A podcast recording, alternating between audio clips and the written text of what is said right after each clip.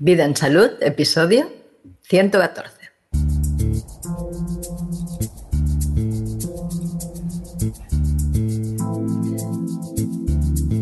El feminismo del siglo XXI.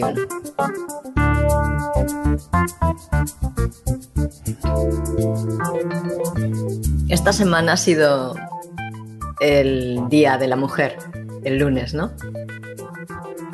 Y bueno, ha habido pues el show que normalmente se hace en estos días que se celebra, pues una onomástica concreta hacia un colectivo determinado de la sociedad.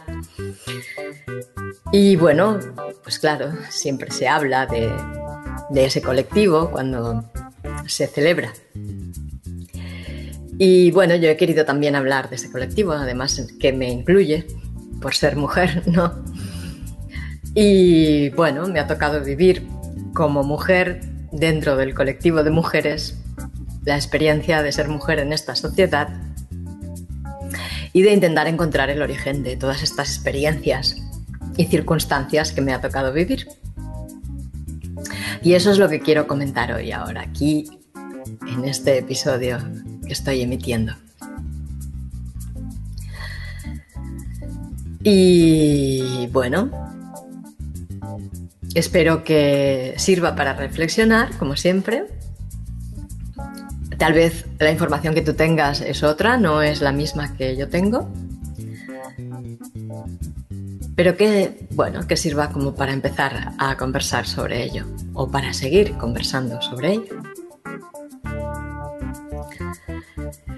Yo lo que me vengo fijando es como que hay ahora como una especie de necesidad de reivindicar bueno, ahora, yo por mi parte lo vengo viviendo desde niña, que hay como una necesidad de reivindicar que las mujeres somos iguales que los hombres, porque eso no se da por supuesto, es una cosa que no se tiene en cuenta de esta manera, que tenemos los mismos derechos y que además estamos subyugadas, eh, sometidas, suprimidas, ignoradas, etcétera.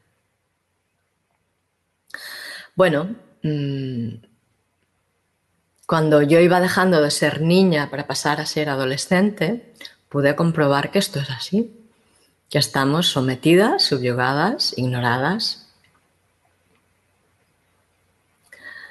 Y sí, es cierto.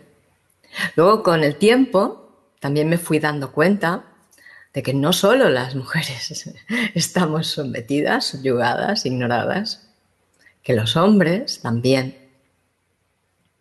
Y que tampoco importa la edad que tienes para esto. Sea cual sea la edad que tengas, estás sometido, subyugado, ignorado, como ser humano, sin tener que entrar en el género. Luego también fui viendo que había como una corriente, ¿no? De... Sí, una, como, un, como una corriente que circulaba por el subconsciente colectivo que, que como quería como desprestigiar la naturaleza femenina y como que, bueno, que las mujeres son muchas farderas, muy controladoras, ¿no? Como chistes y memes de todo tipo sobre, pues, eh, que si llego a casa estará mi mujer y no sé qué, y como que los hombres, eh, había como un, un, acuerdo oculto entre hombres o no tan oculto, que, que, las mujeres éramos un coñazo y que era mucho mejor pues eh, mantenerse como apartados de nosotras y, y que era mejor ir con los amigos al fútbol o a tomar unas copas o que hay miles de cosas mejores que hacer que estar con tu mujer, ¿no? Más o menos esta era la idea, ¿no? Que, que corría, ¿no? Y bueno, yo pensé que esta idea de reivindicar la necesidad que tenemos las mujeres de ser reconocidas, de ser aceptadas, de ser eh, tratadas como iguales, de ser respetadas, etcétera, venía pues de esto. Pero luego también con el tiempo me he ido dando cuenta de que todo es lo mismo, ¿no? De que ahora es al revés. eso que yo vivía como de pequeña y en la adolescencia, ¿no? y que aún hay reminiscencias que puedes encontrar por ahí porque se recuerdan de vez en cuando, progresivamente, para justificar que ahora haya la acción completamente contraria, en que las mujeres son las que oprimen, las que son violentas, las que, etcétera, todas estas cosas que estamos viendo ¿no? ahora. Que, tenemos derecho a reivindicar y que los hombres son castradores y, todo queda en una cuestión de hombres y mujeres, no de género, ¿no? como si no hubiera nada más allí. ¿no? Y bueno, pues pensé que, el origen de esta esta revolución femenina, ¿no? que se llamaba feminismo, venía de esa actitud por parte de los hombres, ¿no? Como si fuera algo natural, así es como a mí me llegó, que era algo natural por parte de los hombres el tener esta idea eh, sobre las mujeres. ¿no? Luego he ido pues viendo, conociendo, relacionándome con diferentes tipos de personas y viendo que esto si bien es así, porque es así, porque sí que hay esta pugna entre hombres y mujeres, está, está corriendo por las cloacas de nuestro subconsciente, tanto por parte de las mujeres contra los hombres como por parte de los hombres contra las mujeres. Pero he podido ver que es algo que ha sido totalmente inducido también. Porque, bueno, en, el mundo en que vivimos, en esta realidad material en que vivimos, todo tiene su polaridad. Eso es una necesidad que tiene la energía, que es nuestra vida, para poder mantenerse activa. Y necesita de dos polos para poder intercambiar esa información magnéticamente. Y esto sucede en todo, en todo lo manifestado, en todo lo que es físico, en toda la realidad materializada. En nosotros también. Y estamos polarizados en dos géneros, dos sexos, dos, digamos, extremos de la manifestación de esta realidad, ¿no? Y claro, eh, hay momentos en que los polos se repelen y hay momentos en que los polos se atraen. Y esto me parece que entra dentro de las leyes naturales de la creación, de la existencia, del ser. Pero hay toda una serie de argumentos que ya no forman parte de esta realidad material, de esta realidad que entra dentro de las leyes de la existencia, de las leyes naturales. Eso ha sido puesto encima de una realidad natural. Y se le ha dado un sentido muy determinado. Porque todo obedece a un plan que parece ser que se está implementando desde hace miles de años. Y yo puedo entender que las chicas adolescentes o que están en su primera juventud, pues como yo llegué a pensar, piensan que todo esto que les llega, esta información, este discurso que les llega en el subconsciente, tiene validez, tiene una razón de ser. Porque toda esa información que nos llega está muy manipulada y porque hemos sido machacados por un sistema educativo que ha dejado nuestro cerebro completamente inservible para cuestionar por nosotros mismos. Y cada vez más hemos sido adiestrados para obedecer, para creer lo que nos dicen y ya está, para no tener problemas después.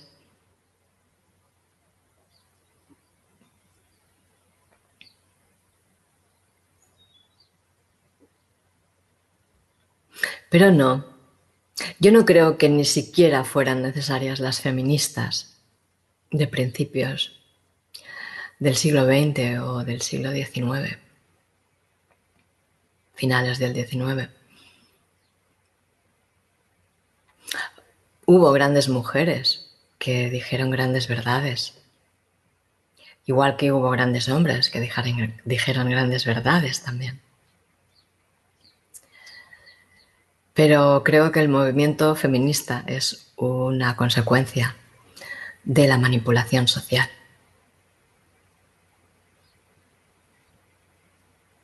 Y creo que atracción y rechazo es algo que va a haber entre hombres y mujeres siempre.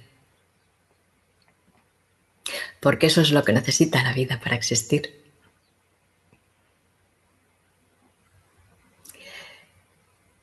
Y que del rechazo se haga un camino hacia el odio, hacia el desprecio y la repulsión, ya no es algo que tenga que ver con la vida, ni con las leyes naturales. Es como un añadido que se ha hecho para extremar aún más una realidad que de por sí es natural.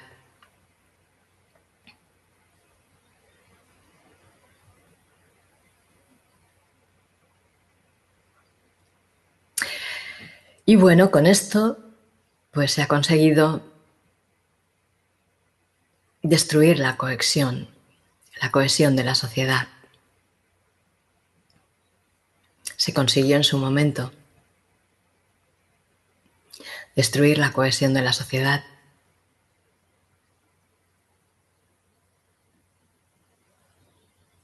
Hombres y mujeres siempre estaban enfrentados, vivían realidades enfrentadas, tenían sistemas de creencias enfrentados, todo inducido, todo puesto ahí por algo.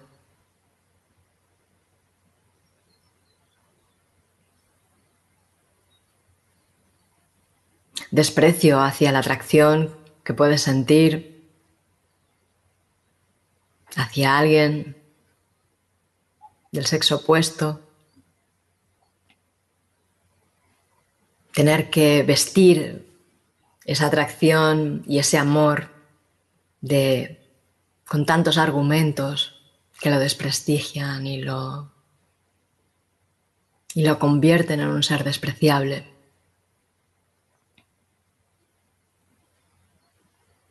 Porque hay que seguir el discurso determinado. Porque esa es la prueba social. Así es como vas a ser aceptado socialmente. Así es como vas a ser aceptada socialmente.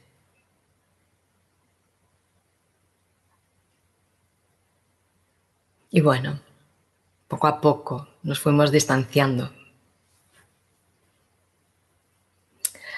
y haciendo nuestra forma de, de relacionarnos antinatural, antiespontánea, antirreal.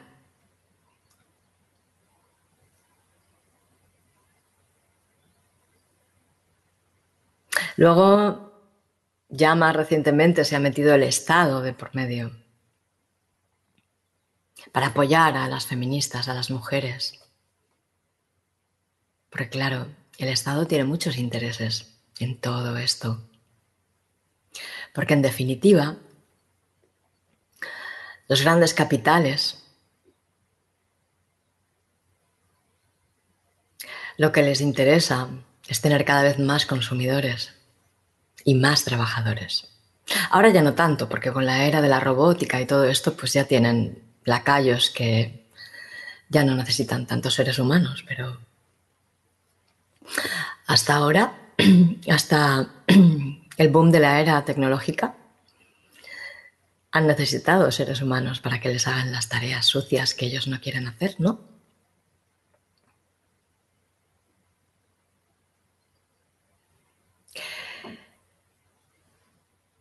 Y bueno, pues era muy interesante que las mujeres que hasta el momento tenían la labor de cuidar de la familia, porque los hombres tenían la obligación de salir a ganar dinero, porque sin dinero no se podía vivir, y las mujeres cuidaban de los hijos. En lugar de ser una tarea compartida, pues el hombre tenía que vender su vida al sistema, su tiempo, su atención, su presencia al sistema. Y bueno, el hombre se convierte pues en un esclavo del sistema y en un consumista del sistema. Pero bueno, parece ser que no tuvieron bastante con que el hombre hiciera eso y la mujer pudiera cuidar la vida, pudiera atender las necesidades de la vida. Y tuvieron la necesidad de impulsar a la mujer a hacer lo mismo que el hombre, dejar de cuidar la vida y hacerse esclava del sistema y consumista del sistema. Que pagáramos impuestos también, porque somos trabajadoras. Y cada vez el negocio de ellos es mayor.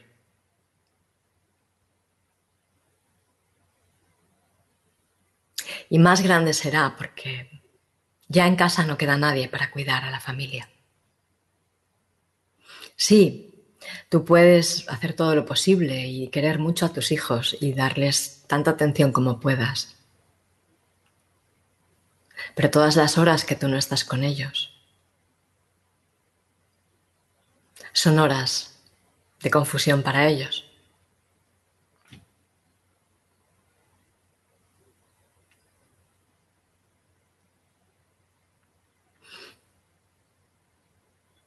Yo soy hija de madre trabajadora también.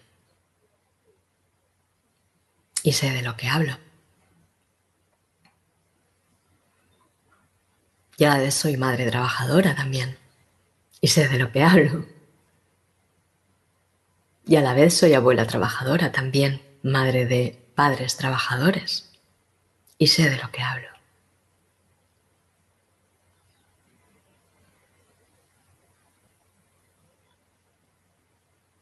No, nuestro lugar no está trabajando para nadie. Nuestro lugar está cuidando nuestra vida y la vida que generamos a partir de nosotros. Ese es el trabajo más importante que tenemos durante nuestra existencia.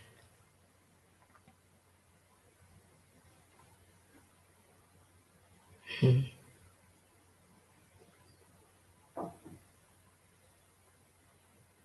¿Qué te parece a ti? ¿Crees que todas las cosas que le vas a poder comprar a tus hijos con el dinero que ganas, dejando de atenderles, van a compensar tu ausencia?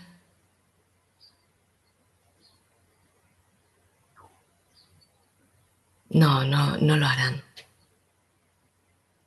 Te lo digo por experiencia, no lo hacen.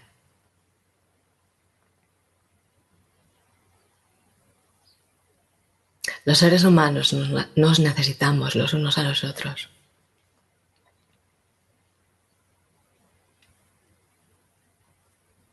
Los hombres necesitamos a las mujeres y las mujeres necesitamos a los hombres.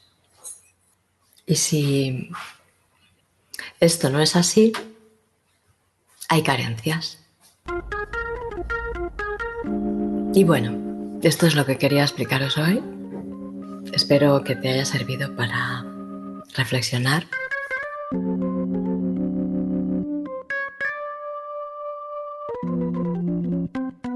Muchas gracias por estar ahí.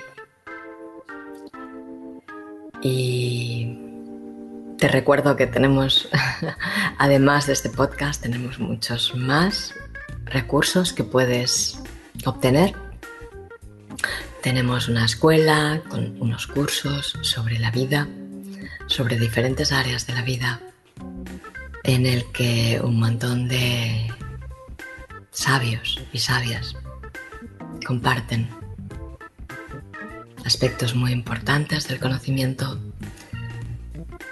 Te animo a participar. Tenemos contenido que es de pago y contenido que es gratuito también. Un canal en Telegram y muchas ganas de aportar. Muchas ganas de generar comunidad. Muchas ganas de organizarnos y construir. Te invito a suscribirte al boletín informativo para estar al corriente de lo que estamos haciendo, de todas las propuestas, en vidaensalud.es barra suscripción.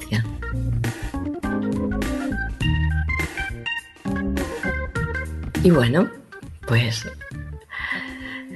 que hasta que nos volvamos a encontrar, tengas muy buenos días y excelentes noches.